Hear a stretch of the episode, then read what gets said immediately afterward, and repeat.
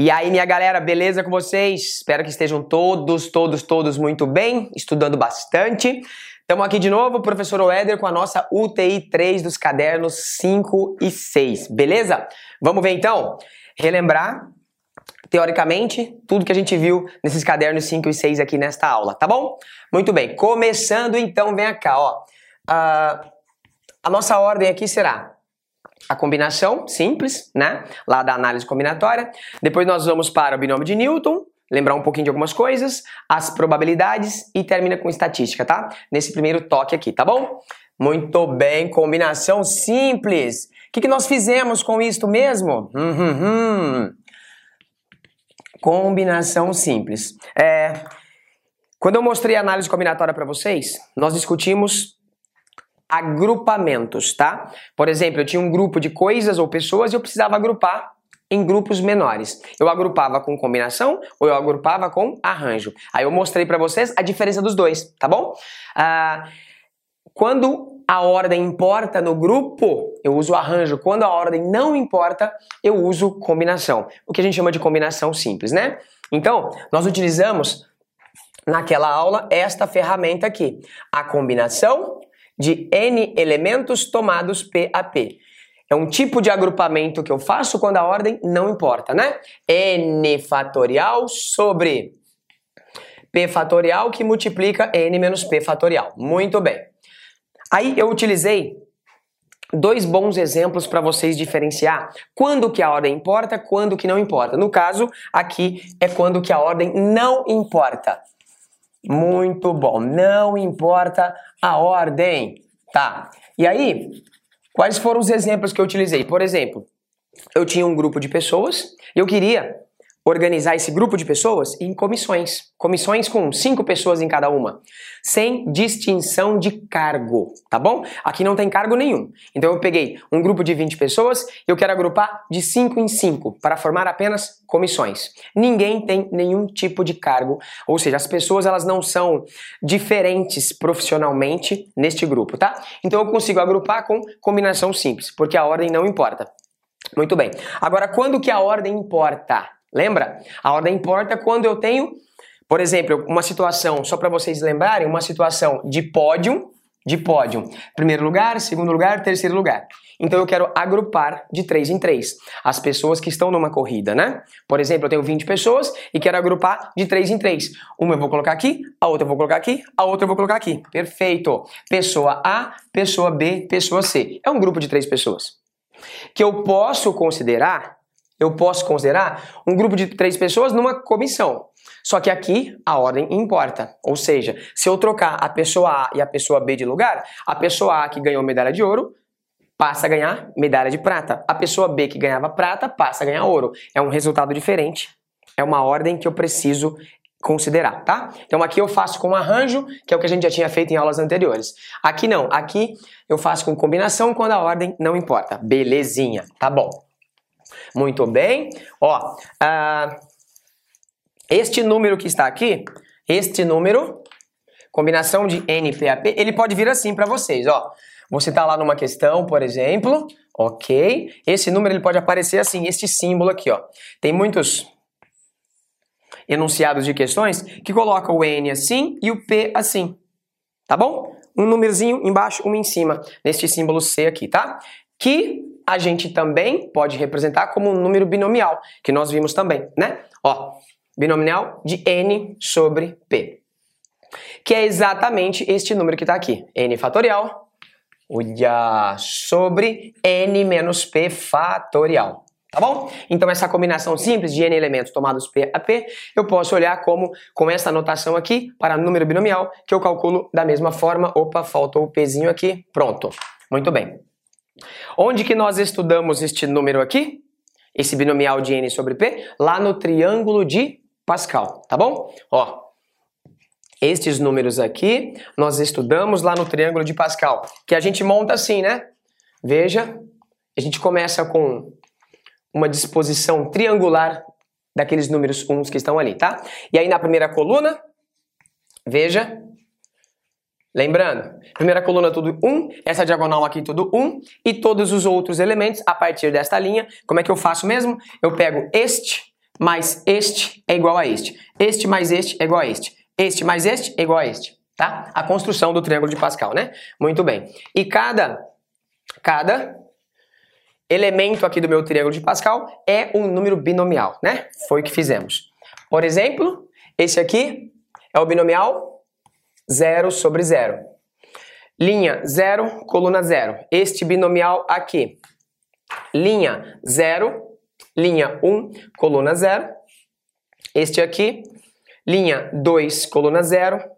Este aqui, linha 3, coluna 0. Ou seja, o número que está em cima no meu binomial é a linha, o número que está embaixo é a coluna, ok. Muito bem feita a lembrança aí. Aqui, linha 1, coluna 1. Aqui, linha 2, coluna 1. Aqui, linha 3, coluna 1, fechou. Muito bem. Aqui, linha 2, coluna 2. Aqui, linha 3, coluna 2. E aqui, linha 3, coluna 3. Muito bem. E aí, eu continuo com o meu triângulo de Pascal infinitamente, tá? Uma propriedade muito importante aqui do triângulo. Veja, a soma dos elementos de cada linha. Isso é legal saber, hein? A soma dos elementos de cada linha. Por exemplo, eu quero somar todos os elementos desta linha. Linha 0, 1, 2, 3. Todos os elementos da linha 3. A soma. A soma aqui é igual a 2 elevado à linha a linha que você está. Então, 1 mais 3 mais 3 mais 1. 2 elevado ao número da linha que você está. Beleza? Muito bem. Ah, nós usamos o binômio de Newton. Nós usamos esse número binomial aqui na expansão do binômio de Newton, né? Foi, é verdade, prof. Muito bem. Yes. Olha só. Quando a gente ia desenvolver, um binômio de Newton, cada coeficiente do meu binômio era um elemento lá do triângulo de Pascal, né? Caso apareça para vocês, olha só. Hum, hum. Binômio. Veja, fizemos assim, ó. Binômio de Newton. Hum, hum, hum. binômio de Newton. Foi. É, eu tenho aqui A mais B elevado a n. Essa é a expressão que eu preciso desenvolver, né? Principalmente quando n for maior que 3, 4, sei lá, né? Porque aí vai aparecer bastante coeficiente e fazer a distributiva dá um pouco de trabalho, né? Tá. Aí o que a gente fez? A gente executou assim. Somatório, é uma soma de números binomiais Isto, N sobre P. Esse N aqui é sempre a linha que você está, belezinha?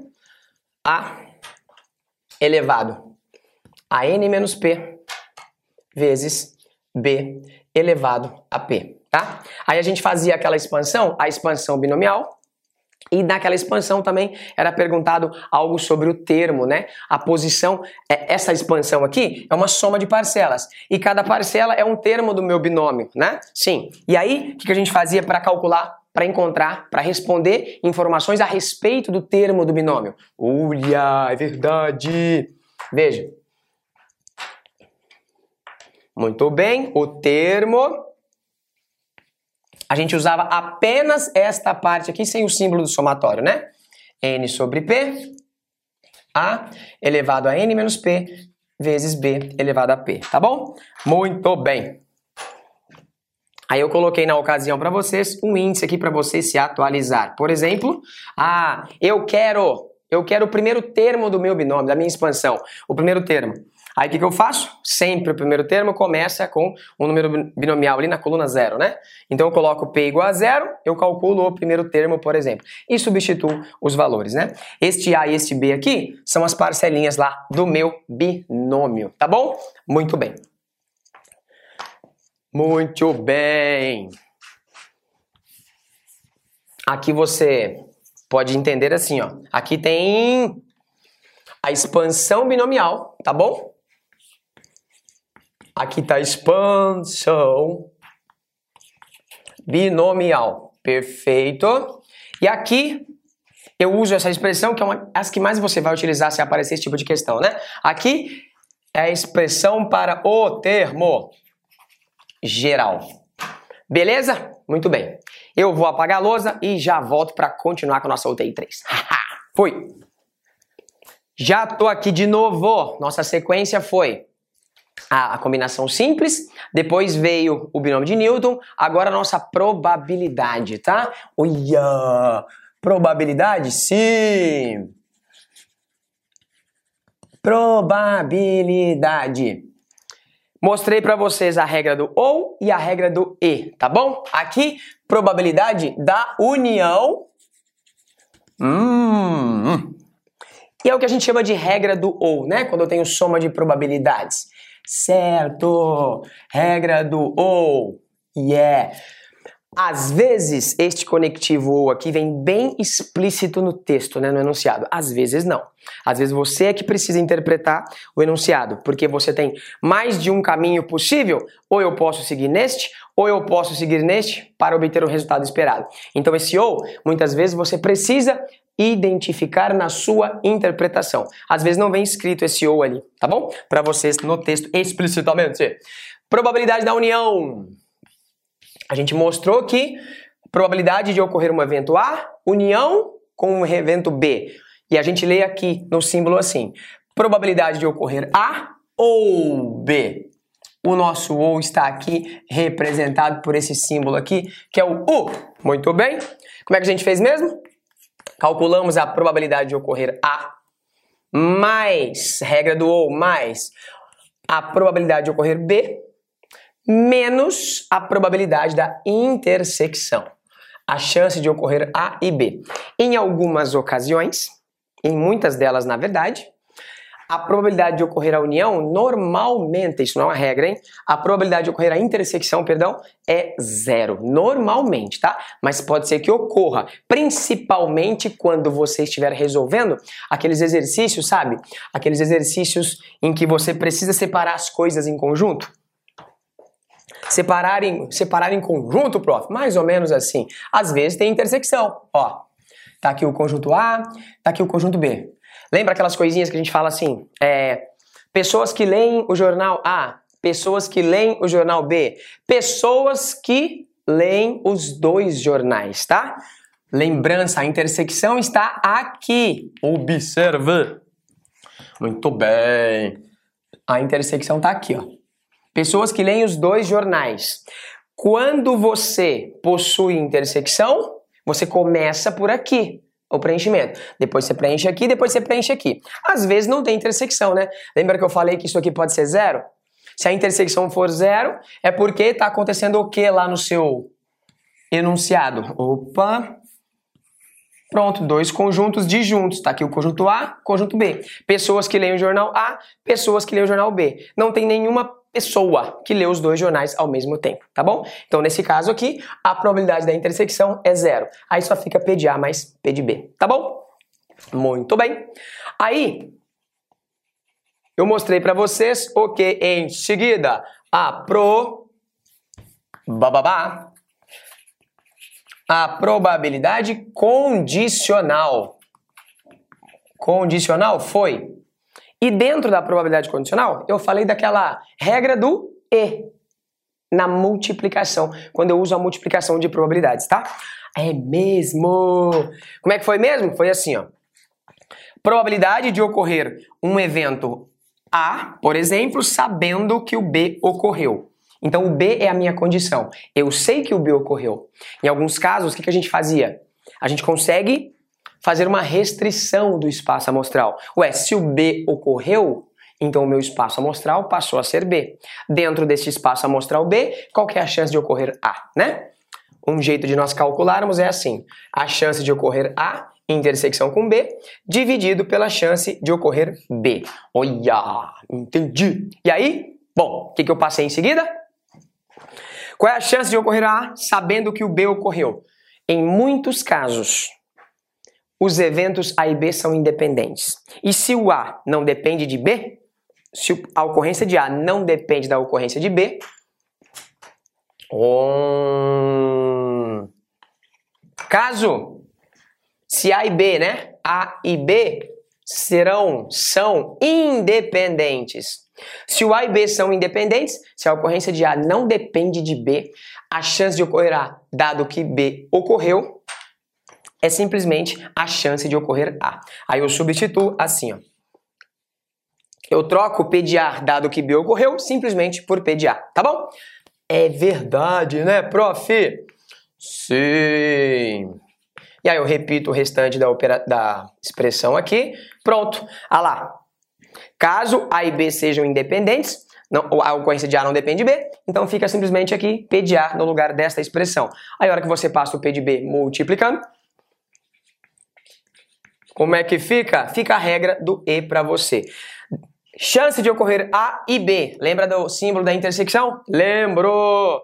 É a chance de ocorrer A vezes a chance de ocorrer B. Muito bem. Tá aqui a probabilidade da intersecção, ou seja, da intersecção entre dois eventos, que eu vou traduzir como multiplicação de probabilidades. Beleza, prof? Regra do E, maravilha! E, assim, uma coisa muito importante, né? É saber o valor mínimo, o valor mínimo e o valor máximo de uma dada chance, de uma dada probabilidade de ocorrência de algum evento, tá? Olha só, um OBS. Esse OBS é muito importante, ele salva a pátria, hein? Hã? Como assim, prof? Como assim? Veja, a probabilidade, ela vai de 0 até 1. Um. É no mínimo 0 e no máximo 1. Um. Se der uma probabilidade maior que 1, um, nós erramos em conta, ou está errado alguma coisa, algum raciocínio, alguma análise está errada. É mesmo? É, por exemplo, dado uma probabilidade P de algo ocorrer. Princípio do terceiro excluído. Ou ocorre ou não ocorre. Aqui está a chance de ocorrer. O que que sobra? A chance de não ocorrer. Muitas vezes esse raciocínio salva, né? É mesmo, né? Tá aqui, ó. Aqui a gente chama de P, aqui a gente chama de P barra. P barra é o complementar, tá bom? Muito bem. Aqui, chance de não ocorrer. O P é a chance de ocorrer. O, o, o, correr. Aqui nós chamamos esta coisa aqui, a chance de algo não ocorrer, de probabilidade do complementar. Quando você pega P, que é a chance de ocorrer, mais P barra, a chance de não ocorrer, a equaçãozinha que você obtém é P mais P barra é sempre igual ao tamanho desse segmento que vai de 0 a 1. Um. Beleza? Vou apagar a lousa, já volto, não vou embora. Já voltei aqui para continuarmos com a nossa sequência. Como assim, prof? Ó, estatística. Vamos lembrar aqui os principais pontos? Vamos! É, bom, primeira coisa, os tipos de gráficos mais importantes que mais aparecem para nós, né? O gráfico em pizza, sim, aquele círculo dividido em setores, aquele é mais comum de aparecer para nós. Depois vem o gráfico por segmentos de reta, depois vem o gráfico em colunas, né? Muito bem. Gráficos, os mais importantes para nós, hein? É, letra A. O gráfico em pizza, pizza, pizza. Olha lá. Depois, gráfico por segmentos de reta. Gráfico formado por segmentos. O gráfico em pizza, como assim, prof? Ué, pizza, pizza, pizza, pizza, pizza. Um círculo ou uma circunferência Venha cá. Aí eu divido essa circunferência em setores. Por exemplo, um setor está aqui, outro setor está aqui. Por exemplo, vamos supor que aqui representa, sei lá, por exemplo, representa 60%, aqui representa, vamos supor, 10%, já deu 70%, aqui para completar 30%. Tá aí os setores, o gráfico em setor dividido em porcentagem, tá bom? E esse gráfico aqui formado por segmentos, muito comum na prova do Enem, hein? É mesmo? É mesmo. Observe. O que, que o cara faz aí na prova para você? O cara faz assim, ó. Ele começa aqui com um pontinho e vai formando o gráfico por segmentos de reta. Desse jeito. E aí o cara coloca as informações aqui para você, por exemplo, nos, nos cantinhos, nos biquinhos do gráfico. Sei lá, por exemplo, 1, 2, 3 para tempo, janeiro, fevereiro, março, abril, maio, junho e por aí vai, tá? Gráfico formado por segmentos. E depois, letra C, muito importante, o gráfico formado por barras, no caso, colunas, barras na vertical ou na horizontal, tá? O gráfico formado por barras. Barras, exatamente. Como assim, professor? O Éder, desse jeito aqui, ó. Ah, pouquinho mais para baixo, foi, foi. Por exemplo, eu vou colocar as barras na vertical. Podia ser na horizontal também, tá bom? Ó, tá aqui, o nosso gráfico aqui, foi. Vamos supor que esse aqui desce um pouquinho, beleza, tá ótimo. Aí, o que é importante você se lembrar aqui? Como é que se observa as classes, né? A classe, sim, por exemplo, aqui vamos supor que vai de 1 a 2. Pessoas de 1 a 2 anos de idade. Isso aqui são intervalos em classes, né? Aqui vamos supor vai de 2 até 3. Aqui, por exemplo, de 3 até 4. Lembrando, esse risquinho aqui indica que começa no 1 e não termina no 2. Aqui, perdão, começa no 2 e não termina no 3 e por aí vai. E a frequência? Frequência relativa, porcentagem, né? Vamos supor que aqui venha até o nível 1, aqui está no nível 3, aqui está no nível 2. Ok, a frequência relativa. Qual é a porcentagem que isso aqui representa no total? Qual que é a porcentagem que isso aqui representa no total? Qual que é a porcentagem que essa altura aqui representa em relação ao total? Frequência relativa, tá bom? Muito bem. Depois vem a frequência. A frequência, sim. A frequência acumulada é interessante de lembrar também, tá? Frequência acumulada, veja, a gente coloca esse pontinho aqui e coloca essa retinha aqui. Nesta classe aqui, qual que é a frequência? 1. Agora a frequência acumulada é, vem para a próxima classe. Até aqui é 3, mas já tinha 1. Então tem que acumular. 3 mais 1, pronto. O pontinho está lá em cima. Olha, aqui está o acumulado. Hã? Perfeito. Aqui, 2. Só que aqui já tinha 3. 2 mais 3, um pouquinho mais para cima, mais ou menos aqui, tá bom? Então esses pontinhos lá em cima indica para nós a frequência acumulada, tá bom? Muito bem. Depois teve as medidas de tendência central, né? Foi não foi? Foi, prof. Dentro da estatística ABC foram os gráficos. Muito bem. E aí, em seguida, nós conversamos sobre as médias. Vamos nos lembrar das principais. Médias, sim. Médias. Médias, médias, galera. Médias. Ah, entendi, médias. Primeira média que nós discutimos. Moda. Foi ou não foi? Foi. Moda. O que, que era moda mesmo? Moda dentro de uma distribuição de dados era aquele elemento que mais se repetia. Por exemplo, 1, 2, 3, vamos supor que o 3 aparecesse umas 4 vezes. 4, 5, 6. Então o 3 é a moda, elemento que mais se repete, né? O que mais se repete. Uhum. Depois da moda tinha a mediana. Lembra da mediana? Sim, mediana. Como é que era a mediana mesmo? A moda a moda a gente usa um símbolo, um símbolo assim, ó, MO. Mediana, a gente usa um símbolo assim, ó, MD. A mediana você precisava ficar esperto com a quantidade de elementos na distribuição, né? Por exemplo, vamos supor que você tinha uma distribuição assim, ó. Vou colocar os elementos na distribuição já em ordem. Como assim em ordem? Lembra que nós chamamos a ordem de hall? Ah, o hall. Isto o hall. Vamos supor aqui, ó. 1, 2, 4, 6, 8. Tá em ordem crescente. O hall é colocar os elementos em ordem crescente ou decrescente. No caso aqui eu coloquei crescente, tá? O que, que eu fazia mesmo? Contava. 1, 2, 3, 4, 5. 5 elementos, número ímpar de termos, né? Se tem um número ímpar, você tem um termo central. O termo central é a sua mediana. Fechou? A mediana, no caso aqui, é o número 4. Perceba que quando você tem um número ímpar de elementos, a mediana sempre está no conjunto, tá bom? Muito bem, prof. E aí, às vezes, o problema é quando não tem um número ímpar de termos, né? Às vezes você tem aqui, ó. Ah, vou colocar aqui 1, 2, 4, 6, 8, vou colocar mais um, 10. 1, 2, 4, 6, 8, 10. Agora um número par de termos. Já coloquei em rol, hein? No caso, eu coloquei em ordem crescente, tá?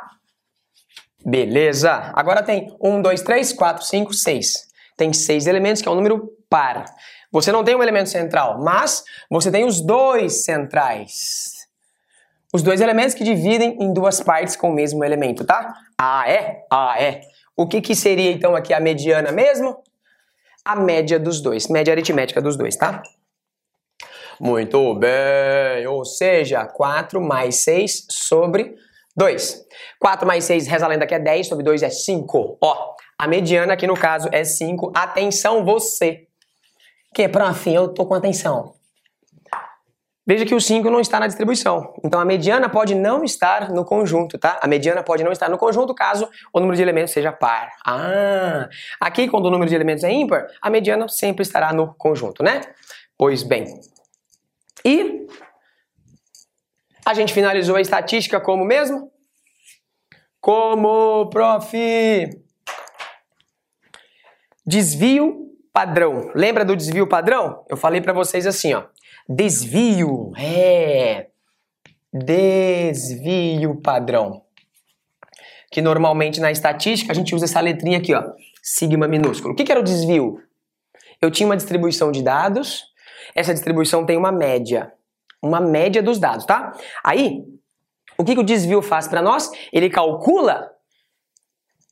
Esse desvio é um cálculo da distância que os dados estão da média.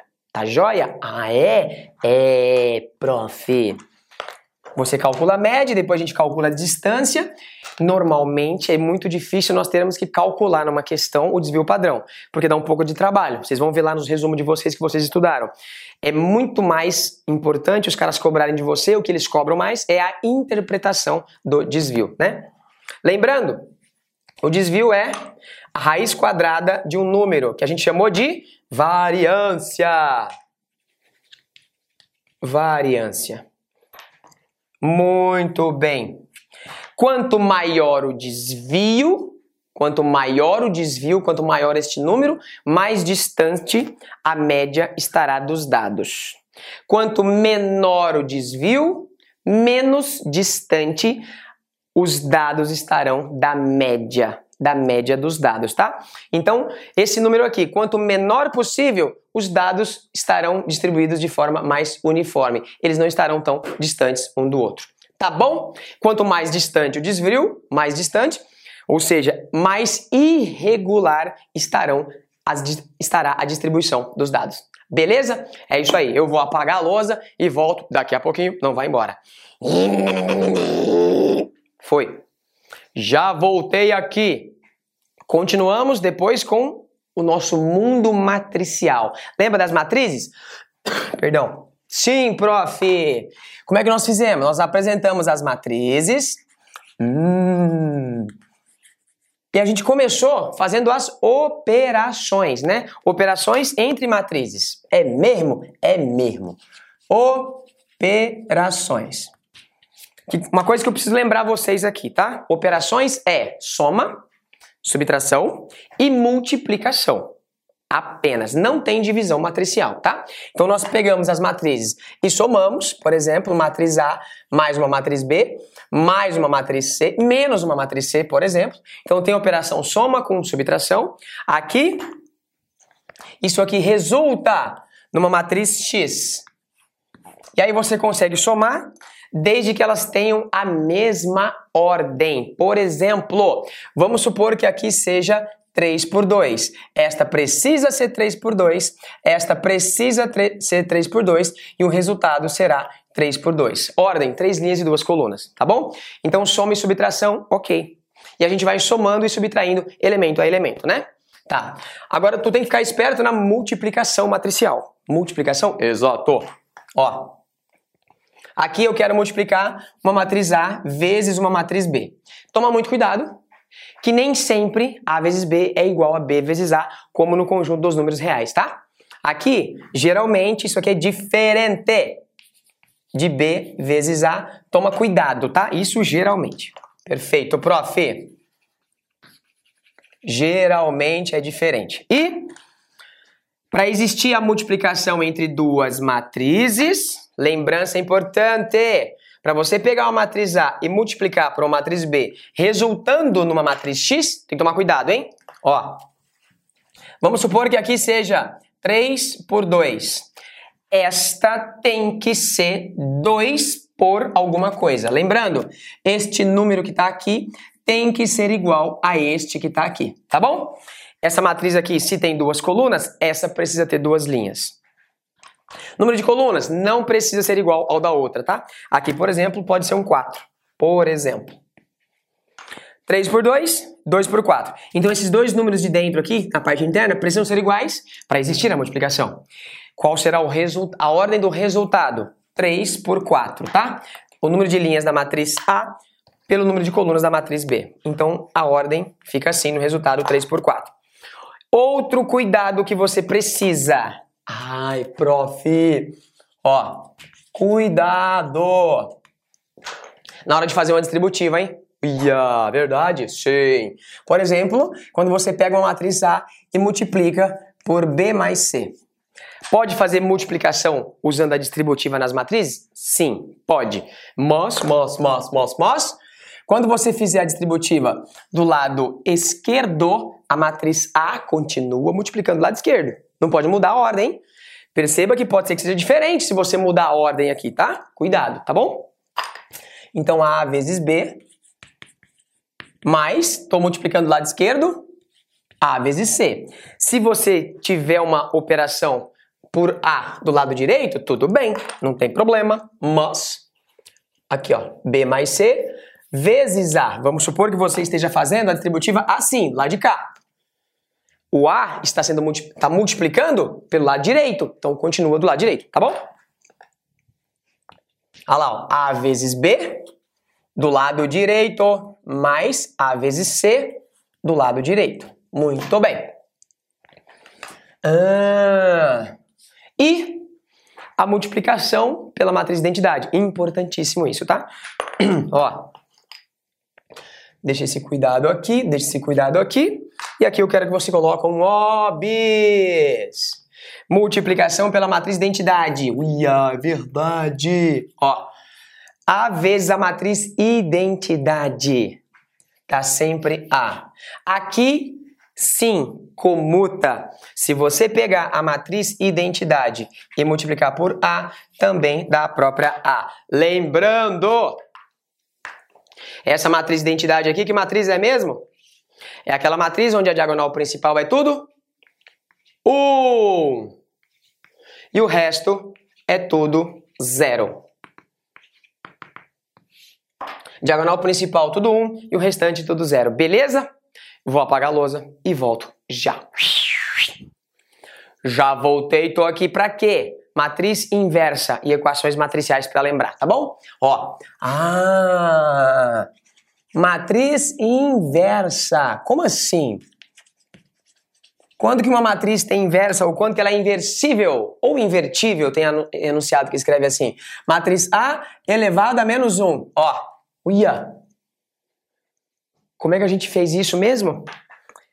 A matriz A vezes a inversa dela quando existe é igual a matriz inversa vezes A. Isso sempre dá o elemento identidade, que é o nosso número 1 um no mundo das matrizes, tá? Entendi.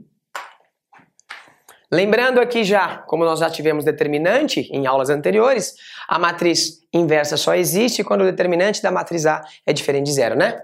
Lembrando, hein? Ó, Verdade, prof. A a menos 1 existe quando? Quando o quê? O determinante da matriz A não é zero. Aí sim existe a matriz inversa, beleza? Beleza, prof? Como é que você usa esse conceito, né, da matriz inversa sendo multiplicado pela A, dando a identidade para resolver a equação matricial? Uia, é mesmo, né? Sim. Equação matricial. Ó, aqui você possui assim, ó. Por exemplo, eu tenho uma matriz A vezes uma matriz X menos uma matriz B igual a zero. Exemplo. Eu quero resolver essa equação matricial. Só que A é matriz, B é matriz, é, X é matriz e B é matriz. Hum, eu quero isolar a matriz X. Primeiro, você vai pegar o B e passar para cá. Isso é comum, como na álgebra, tá? Aqui também acontece assim. Veja, fica A vezes X igual a B. Eu quero a matriz X, a matriz das minhas incógnitas, tá bom? Beleza. Lá na álgebra, você pega o A e passa dividindo. Aqui não, não existe divisão por matriz. Beleza? Beleza. Então você vai pegar o A. O A está multiplicando o X. Se o A fosse número, já vou aproveitar aqui, é o momento, tá? Se o A fosse número, aí eu faria o quê? Eu passaria o número dividindo. Só que o A tem que ser número. Eu vou colocar essa observação ali, tá? Perfeito. Aqui não pode passar dividindo. Dividindo? Não. Não pode. Porque o A é matriz. Mas o A tem que sair daqui. Como é que você faz? Com a matriz inversa, tá? Como assim, prof? Desse jeito, ó. Se fosse número, podia. Vem cá. Para o A sair daqui, eu faço o quê? Eu multiplico pela inversa dos dois lados. Só que eu vou multiplicar do lado esquerdo. Porque o A está do lado esquerdo aqui de x, tá? Ó, eu copio a expressão AX igual a B. Aí eu faço o seguinte, eu multiplico aqui por A menos 1 e o outro lado também. Eu multipliquei do lado esquerdo, dos dois lados. Tem que ser do mesmo lado, tá? Aqui dá o quê? Identidade. Fechou, prof. Ficou identidade vezes a matriz A igual a A, a menos 1 vezes B vezes x, né? Esqueci o x ali. Eu esqueci o x ali. Muito bem. Uh, a, a menos 1 vezes b. Tá bom. Olha lá. Só que a matriz identidade vezes a, matriz, eu apaguei, estava na lousa anterior. Identidade vezes a... Não, cadê o a menos 1? Por que eu coloquei identidade aqui, né? Perfeito. Arrumando aqui. A menos 1 vezes A, perfeito, dá a identidade. Identidade vezes X, consegui, né? Consegui isolar X. Olha aí, dá o próprio X. Lembra que eu coloquei na lousa anterior? Identidade vezes A, dá o próprio A. Ou A vezes a identidade, também dá o próprio A. No caso, identidade vezes X, dá o próprio X, tá bom? Perfeito! Então ficou x igual a a a menos 1 vezes b. Perfeito. Só que observe, você isolou x, você resolveu a equação, né? É. Só que você só pode fazer isso se a matriz A for inversível, se ela tiver inversa. Para isso, o determinante tem que ser diferente de zero, senão não tem como resolver, beleza? Ah. Aqui, obs, observe. Se esse A fosse um número, aí tudo bem, ó, você até pode, tá? Passar dividindo. Vamos supor que A vezes X fosse igual a B. B é matriz, X é matriz. Esse 2 você pode passar dividindo porque 2 é número. O número está multiplicando X. Mas também você pode pegar esse número 2 e multiplicar pela matriz, fazendo a multiplicação por todos os elementos. Ou simplesmente passar o 2 dividindo, aí pode, não tem problema. Mas aí 2 tinha que ser número, beleza? Pronto, tá aí x isolado. Muito bem. Vou apagar a lousa, já volto. Fui. Voltei aqui. E agora, prof? Determinantes e sistemas lineares, tá? Olha! Determinantes, sim. Determinantes e sistemas lineares. Bom, determinantes. Discutimos a forma de calcular, determinante de ordem 1, de ordem 2, de ordem 3, é sempre para matriz quadrada, né? E discutimos algumas propriedades para determinantes. É mesmo? É mesmo. Ah, as mais importantes para vocês. Determinante da matriz transposta é igual ao determinante da matriz A. Muito importante esta propriedade, hein? Tá bom? Ó, O determinante de A vezes B. Determinante de A vezes determinante de B. Opa! Determinante de A vezes determinante de B. Sim. Propriedade do produto. Soma não, hein? Determinante de A mais B. Ah, ah, ah. Determinante de A mais determinante de B. Não, para soma não tem, tá? Mas para multiplicação, sim. Eu posso separar. Beleza? Rangueloso aí. 3. Observe você. Determinante. Vou colocar como vou colocar numérico aqui já, hein? Determinante de A elevado a 3. O que, que, é isso aqui mesmo? Potência, né? A vezes A vezes A. Eu posso separar em 3. Ó. Determinante de A vezes determinante de A vezes determinante de A. Beleza? É mesmo, né, prof? Sim, mano. Ó, aqui determinante de A elevado a 3. Tá vendo para onde foi o 3? O 3 estava no expoente da matriz, foi para o expoente do determinante, tá bom? Muito bem. Se aqui for n, você vai colocar n aqui, tá? Se aqui for um n, aqui n. n igual a 5, 6, 7, 10, por aí vai. Cuidado, cuidado com o que, prof? Ó, esse 3 pode estar multiplicando a matriz. É mesmo? É mesmo. Cuidado, hein? Ó. Determinante de 3 vezes a matriz A. Como é que a gente vai fazer isso mesmo? Esse 3, ele sai daqui, hein? Ele sai daqui multiplicando o determinante, mas ele sai como? Cuidado. Tem que olhar para a ordem da matriz, tá? Vamos supor que essa matriz aqui, vamos supor que é 4 por 4. 4 linhas e 4 colunas. Tá bom? Ela é de ordem 4.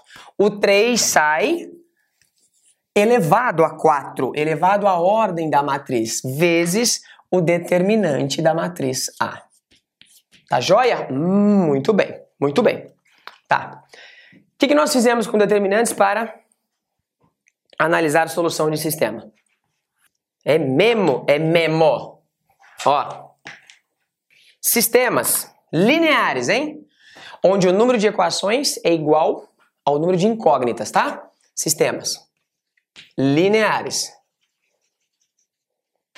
Aqui, o número de equações igual número de equações, não quebra o giz, igual ao número de incógnitas.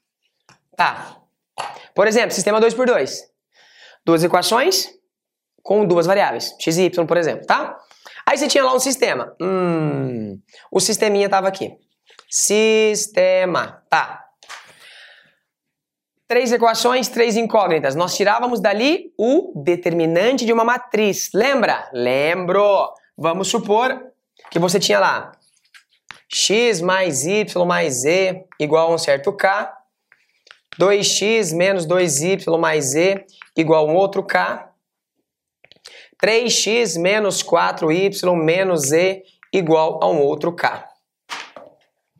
O que, que a gente fazia? A gente pegava o determinante da matriz dos coeficientes. No caso aqui, é um sistema 3 por 3. Eu pegava o determinante dos coeficientes desta matriz. Da matriz dos coeficientes. E fazia o que com ele? Ah, ah. Por exemplo, Aqui, 1, 1, 1. Só dos coeficientes. Aqui, 2, menos 2, 1. Aqui, 3, menos 4, menos 1. Eu tirava esse determinante dali. Ah, tá aqui, ó. Eu pegava o determinante da matriz dos coeficientes. Pegava lá. 1, 1, 1. 2, menos 2, 1. E 3 menos 4 menos 1. 3 menos 4 menos 1. E aí eu analisava a solução daquele sistema através do determinante. Lembra? Se o determinante fosse diferente de zero, o meu sistema era possível? Sim. E determinado. Tinha uma solução única. Se o determinante desta matriz fosse igual a zero, eu sempre tinha dois caminhos. O sistema podia ser impossível ou, ou, ou, ou, o sistema poderia ser possível, só que indeterminado. Então, se o determinante desse zero, eu tinha que voltar no sistema para analisar e descobrir se tinha solução ou se a solução era, se não tinha solução ou se ela era indeterminada, tá? E, e, e, mais uma coisa. Quando o seu sistema linear possui todos aqueles Ks lá igual a zero, a gente chamou esse sistema de sistema homogêneo, com aqueles Ks lá todo zero. Sistema homogêneo sempre tem solução, né? Se essa equação aqui, se essa expressão é igual a zero, essa aqui também, essa aqui, essa aqui também, então x, y e z é zero, vale zero para todas as equações, né? Entendi, prof. Obis. Obis. Sim. Sistema homogêneo lindo. Sistema homogêneo. No sistema homogêneo, K, põe aqui K1, K1, K2, K3, os três são iguais a zero, tá? No sistema homogêneo, ah, é, é, ó, o K1 é igual ao K2, é igual ao K3, isto é zero. No sistema homogêneo, ele é sempre possível. Ou seja, x igual a zero, y igual a zero e z igual a zero é sempre solução, tá? X igual a zero, ah, y igual a zero, ah, e o z igual a zero é sempre, sempre solução. Esse x igual a zero, y igual a zero e z igual a zero nós chamamos de solução trivial, tá? É o nome que a gente dá para ela, solução trivial. Solução trivial. Ou seja, esta opção aqui você nunca tem ali, hein? Pode ser que seja SPD, pode ser que seja a única solução trivial, ou pode ser que tenha mais do que uma. Tudo bem? Gente, é isso na nossa UTI 3. Fizemos a lembrança teórica aí dos conteúdos. Use e abuse dela para você poder fazer suas revisões, beleza? Vou ficando por aqui. Valeu, um grande abraço e até a próxima. Fui!